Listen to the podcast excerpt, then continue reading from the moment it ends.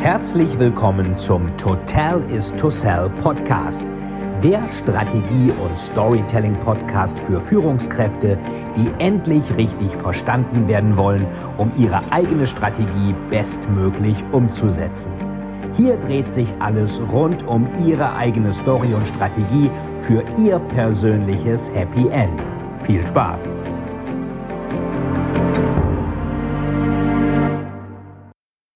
Noch eine ganz wichtige Information. Ich habe die Ehre, dass ich wieder vom Red Fox Award als Speaker des Jahres im Bereich Business nominiert wurde.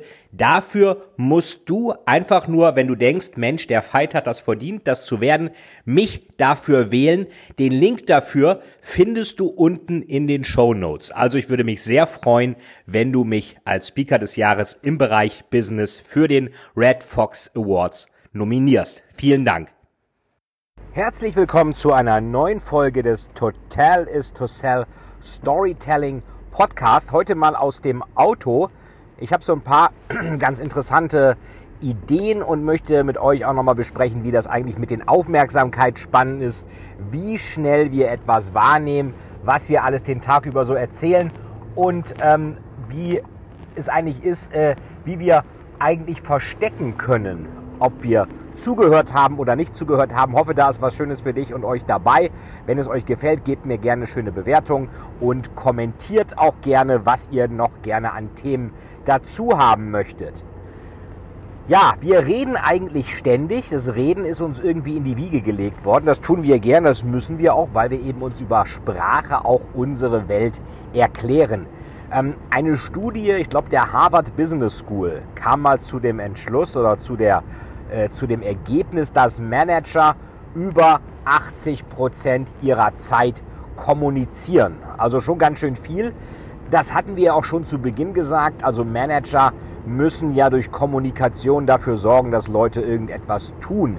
Ähm, man kann Leute entweder durch Geld dazu bringen, man kann sie durch Gewalt dazu bringen, was ich ja schon mal gesagt hatte, so der Don Corleone-Ansatz. Eins von den zwei Sachen ist gleich auf dem Papier, dein Gehirn oder deine Unterschrift. Und natürlich kann ich auch Leute mit Kommunikation zu etwas bringen. Es hatte ja ähm, Peter Drucker auch schon gesagt, Leadership heißt oft, äh, Leute dazu zu bringen, etwas zu einen, für einen zu tun und das so zu machen, dass sie es idealerweise auch gerne tun. Das ist natürlich dann die Königsklasse gemäß dem schönen Spruch, wenn du willst, dass Leute irgendwie ein Schiff bauen, dann zeig ihnen nicht, wie man Holz sammelt, sondern erwecke die Sehnsucht nach dem Meer von Saint-Exupéry müsste das gewesen sein, wenn ich den Namen jetzt äh, trotz Französisch in der Schule richtig ausgesprochen habe. Ja, also 80 Prozent ihrer Zeit kommunizieren Manager. Gleichzeitig kam eine Studie zu dem Ergebnis, dass Manager 80 Prozent von dem sie hören, was sie so zu hören bekommen, langweilig finden. Also alles, was so im Unternehmen kommuniziert wird, irgendwelche Memos, irgendwelche E-Mails, irgendwelche PowerPoints, all das kommt an. All das wird von Managern kommuniziert und all das finden diese Manager, aber wahrscheinlich auch normale Menschen, relativ langweilig. Also wenn wir jetzt 80 mal 80 nehmen, 80 Prozent mal 80 Prozent, sind 64 Prozent, die kommuniziert werden und langweilig gefunden werden. Man könnte sogar sagen, 24 Prozent oder 64 Prozent vom Jahresgehalt eines Managers sind dann auf einmal weg durch den Schornstein. Wir reden und wir hören nicht zu. Ja, das ist ähm, ich würde mal sagen, ziemlich fatal, weil natürlich unheimlich viel Zeit dadurch äh, und auch, auch Geld dadurch verballert wird, indem diese 64 Prozent eigentlich keinen wirklichen Wert schaffen. Und ähm, da muss man sich fragen, wie kommt das? Liegt sicherlich nicht daran, weil all das, was wir so zu hören bekommen, sonderlich spannend ist. Es ist ja auch so, dass wir gerne bis äh, 3 Uhr morgens äh, Krimis, Thriller lesen, aber nicht unbedingt, ähm, oder auch Netflix, aber nicht unbedingt sagen, Mensch, toll, PowerPoint-Folie, noch eine Folie, noch ein Balkendiagramm, noch ein Kuchenchart, noch eine Takeaway-Box, noch ein Action-Title, nochmal Schriftgröße, keine Ahnung, 5, äh, warum nicht gleich Schriftgröße 4, jetzt kann ich überhaupt nichts mehr sehen. Ähm, das ist so eine Sache, die natürlich die Kommunikation erschwert und mittlerweile gibt es ja auch schon Plattform im Internet, wo man Fragen findet, die man stellen kann, wenn man nicht zugehört hat bei einem Vortrag, aber den Eindruck erwecken will, man habe zugehört. Ich meine, man weiß ja heutzutage auch nie so recht, haben Leute überhaupt zugehört, hören sie zu, sind sie dabei oder sind sie ganz woanders? Beschäftigt sich das Gehirn eigentlich mit sich selbst? Wir hatten ja das Beispiel mit dem Menschen, der da überlegt, dass er noch in den Supermarkt muss, die Kleine aus der Kita abholen muss, die Schwiegereltern am Bahnhof abholen muss und all sowas. Und das sind natürlich Dinge, die sich unser Gehirn dann fragt, sich eine eigene Story erzählt. Denn während das, was von draußen kommt, wahrscheinlich recht langweilig ist, erfüllt das, was von drinnen kommt, alle Heraus, äh, Voraussetzungen einer guten Story. Wir haben dann irgendwie einen Helden, das ist der Mensch selber, ein Schurken, das sind vielleicht die Schwiegereltern, die am Bahnhof kommen und wir suchen nach einem Happy End. Beschäftigen uns also mit sich selbst, äh, mit uns selbst. Das bestätigen auch Hirnforscher, die sagen, ähm, dass unser Gehirn sich zu 80 Prozent mit sich selbst befasst. Also wenn dann schon mal 20 Prozent noch für die, na sagen wir mal, langweilige Außenwelt gnädig reserviert werden, sollten wir die auch so kommuniziert äh, und, und spannend verpacken, dass es dann auch am Ende ankommt. Nochmal zu den Fragen, die Sie stellen können. Sie können ja nach jeder Präsentation zum Beispiel, egal welches Thema, fragen. Interessanter Ansatz, aber wie ist das denn im Zeitalter der Digitalisierung? Sagt jeder, oh ja, ganz wichtig, digital, Disruption, Digital First, Craft Beer, Kühlschränke im Keller und so weiter. Oder interessanter Ansatz, funktioniert der auch in China? oh ja, China, riesiger Markt, Staatskapitalismus, Xi Jinping und so weiter? Oder werden wir dadurch ein agiles Unternehmen, also Agility, Agile Sales, Agile Scrum und so weiter? Also all das ähm, hören wir dann eigentlich. Ihr hört auch gerade mein Navi. Äh, ich mache mal einen kleinen Test, einfach mal im Auto sowas aufzunehmen. Wenn ihr also mein Navi hört, dann bitte das nicht allzu sehr ähm, ernst nehmen, sondern eher vielleicht als Element der Live- Berichterstattung sehen. Ich war gerade im Ostwestfalen auf einem Storytelling-Workshop für eine Versicherung und da haben wir uns auch mal angeschaut, wie eigentlich abstrakte Produkte gut verkauft werden können. Bin jetzt auf dem Weg nach Aalen an die Hochschule, um da morgen und übermorgen noch zu unterrichten und dann geht es Freitag zurück nach Berlin, wo wir auch schöne, äh, ein schönes Event am Wochenende haben, nämlich äh, wir werden äh, mal für Weihnachten Probe kochen mit Gans und Alm und äh, Versuchskaninchen dafür einladen. Wäre vielleicht auch mal was, vielleicht will auch mal jemand von euch Versuchskaninchen sein, dann schreibt das auch gern in die Podcast-Kommentare rein. So, das heißt, wir können eigentlich immer so tun, als hätten wir zugehört und ähm, erinnern uns oft an ziemlich abstrakte Dinge in PowerPoint, an Schaubilder, an Charts, an Balkendiagramme und dergleichen. Erinnern wir uns in diese Form, dieser Form nicht. Ähm, wir wissen das auch, wenn wir träumen. Was träumen wir dann? Wir träumen genau genommen von Bildern.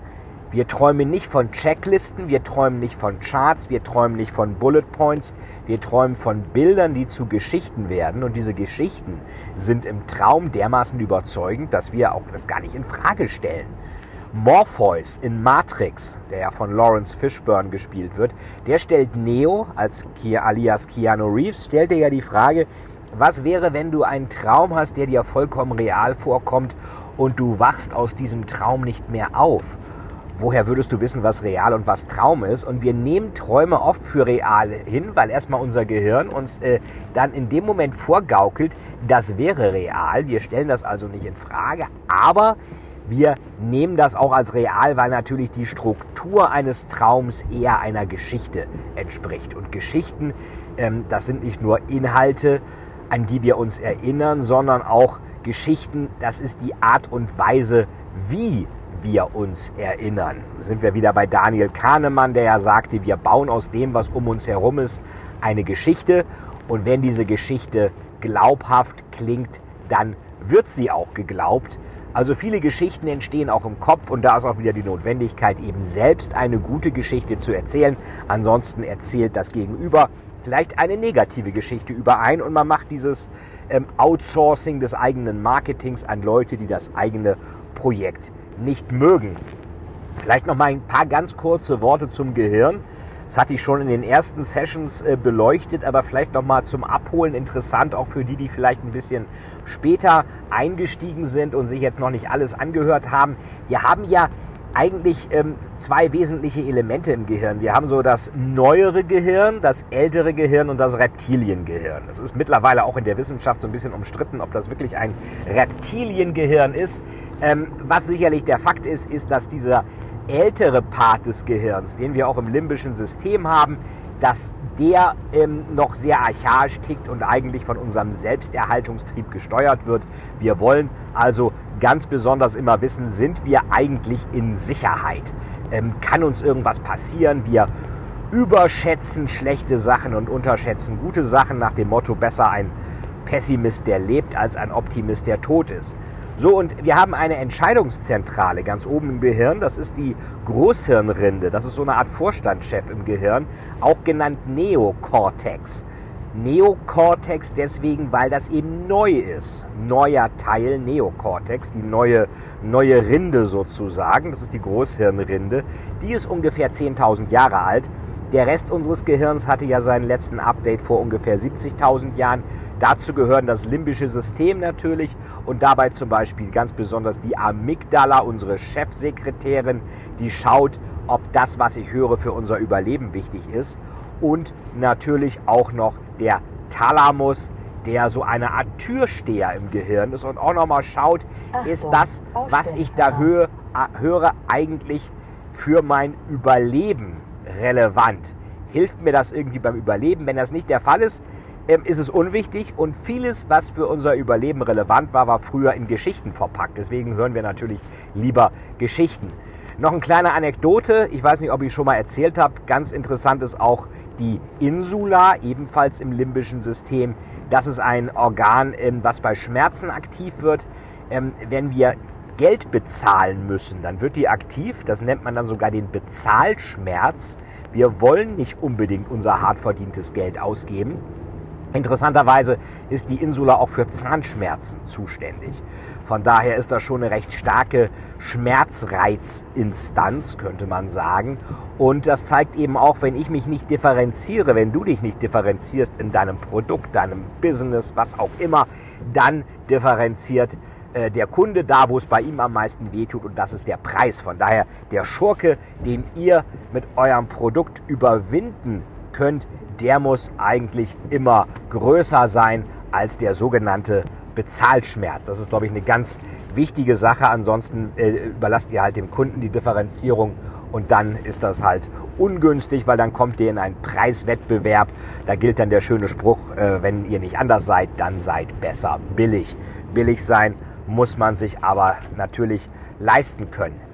Jetzt ist es ja oft so, wir haben ein Unternehmen, zum Beispiel kennt wahrscheinlich jeder öfter mal so Change-Projekte. Da werden irgendwelche neuen Sachen geplant und die werden relativ steif und natürlich eben auch mit PowerPoint kommuniziert. Und das funktioniert oft nicht, weil natürlich es kommt dazu, dass nicht nur die Geschichten, beziehungsweise Geschichten wahrscheinlich gar nicht, eher die Fakten, die erzählt werden, relativ langweilig sind, sondern es kommt auch noch hinzu, dass wir natürlich alternative Stories, man könnte fast sagen Fake News haben, ähm, die ebenfalls erzählt werden. Es gibt ja in der Natur kein Vakuum und bei Geschichten gibt es das auch nicht. Wenn ihr keine Stories erzählt, erzählt jemand anders eine Story, eine Geschichte. Ein Vakuum gibt es nicht. Und ähm, früher wurden Geschichten am Lagerfeuer erzählt und diese modernen Lagerfeuer, an der in denen heute die Geschichten des Unternehmens erzählt werden. Da sind zum Beispiel die Kaffeeküchen oder die Teeküchen oder auch die ähm, Raucherzonen im Unternehmen. Da qualmt es dann auch richtig. Und viele kennen das vielleicht, die in irgendeinem so High-Potential-Nachwuchspool vom Unternehmen drin sind, also da einen tollen Job gemacht haben, in einem tollen Trainee-Programm sind.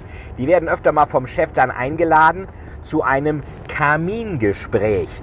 Das Interessante ist, da ist meistens weit und breit äh, kein Kamin in der Nähe, heißt trotzdem Kamingespräch, weil man so ein bisschen glaubt, am Lagerfeuer, da werden halt die großen Geschichten, die wichtigen Geschichten erzählt, da wird Tacheles geredet, also von daher wird da auch ein Kamin hergezaubert, wo gar keiner ist. Ähm, man spricht ja auch oft vom Fokus, also dass das und das muss im Fokus stehen. Gibt ja auch die Zeitschrift, der Fokus. Fokus heißt auf Lateinisch Ofen. Und ähm, das ist halt auch die Feuerstelle, wo sich alle, verwandeln, äh, ähm, alle, alle versammeln. Und jeder kennt das von irgendeiner Party. Wo enden die Partys meistens? Na, vielleicht manchmal auch im Bett oder sonst wo. Aber ganz besonders auch in der Küche. Warum? Weil da die Feuerstelle ist, um das Feuer herum. Fokus ist der Ofen, der Herd. Da werden halt die Geschichten, die Dinge erzählt äh, und die Stories dann verbreitet. Von daher, es ist, wir reden zwar ständig und kommunizieren ständig, machen das aber sehr langweilig und kommunizieren nicht unbedingt in Stories, sondern sehr oft auch in Zahlen, Daten, Fakten. Das verstehen wir nicht immer, dann schalten wir auf Durchzug, dann beschäftigt sich unser Gehirn mit sich selber und das führt dann dazu, dass Leute nicht zuhören, obwohl sie auch so tun können, als ob sie zuhören. Und das ist natürlich blöd, weil dann hättest du auch genauso gut mit irgendeiner Raufasertapete reden können als mit einem Menschen, weil das, was du gesagt hast, ist bei dieser Person ja leider sowieso nicht angekommen. Das ist dann natürlich ein bisschen tragisch. Ähm, schöner wäre es natürlich, wenn das, was ihr erzählt, auch wirklich seinen ähm, Empfänger findet. Problem ist halt, wie so oft, wie eine Geschichte beim Empfänger ankommt, entscheidet der Empfänger, nicht der Sender. Das könnt ihr wieder von Thriller-Autoren lernen, eine Geschichte wirklich idiotensicher zu machen, sodass sie eigentlich nicht missverstanden werden kann. Ja, zuletzt noch ein schönes Zitat von Albert Einstein, der sagte mal, nicht alles, was zählt, kann man messen, nicht alles, was man messen kann, zählt. Da gehört natürlich auch, also nicht alles, was zählt, kann man messen, nicht alles, was man messen kann, zählt. Da gehört natürlich auch eine Geschichte dazu, die kann man auch nicht messen, man kann aber natürlich Aufmerksamkeit spannen, Gesichtsmuskelreaktion, Emotion, Pupillenweite, Hautwiderstand, das kann man mittlerweile schon alles messen und kann sich dann anschauen, wie spannend war die Geschichte. Also denkt daran, 80 Prozent der Zeit verbringen wir mit Kommunikation. 80 Prozent davon finden unsere Mitmenschen langweilig. Verkauft euch mit eurer Geschichte nicht unter Wert, gehört zu den 20 Prozent, die spannend sind. Wir haben da wieder die 20-80-Regel, also vielleicht 20 Prozent der Kommunikation ist wirklich spannend und schafft damit wahrscheinlich auch dann 80 Prozent des wichtigen Impacts, um einfach unvergleichlich und einzigartig zu sein. Das war heute das Thema Aufmerksamkeit und Kommunikation beim Totalis to Sell Storytelling Podcast. Ich freue mich, dass du dabei gewesen warst und freue mich natürlich sehr über eine Bewertung bei iTunes und ein paar Kommentare. Was hat euch gefallen, aber auch besonders, welche Themen fehlen euch noch? Wir werden auch in nächster Zeit viele schöne Interviews noch haben. Wir hatten ja schon Hermann Scherer, wir hatten Peter Gerber, wir werden auch noch einige Bankvorstände bekommen. Wir haben noch Andreas Buhr, wir haben Martin Limbeck. Also bleibt dran im Totalis to Sell Storytelling Podcast. Das war euer Fight. Heute mal on the road aus dem Auto. Bis bald, euer Fight. Tschüss. Und noch eine Sache, wie gesagt, ich freue mich sehr, wenn du daran denkst, mich für den Red Fox Award als Speaker des Jahres im Bereich Business zu nominieren. Den Link dazu findest du unten in den Show Notes. Vielen Dank schon mal, dein Fight. Vielen, vielen Dank, dass Sie wieder bei dieser Folge mit dabei waren. Wenn Ihnen die Folge gefallen hat, würde es mich sehr freuen, wenn Sie mir eine Bewertung bei iTunes hinterlassen, damit ich sehen kann, ob Ihnen diese Folge geholfen hat und damit ich noch mehr Menschen bei ihrer Story unterstützen kann. Jetzt wünsche ich Ihnen noch einen erfolgreichen Tag und wir hören uns beim nächsten Mal. Ihr Veit Etzold.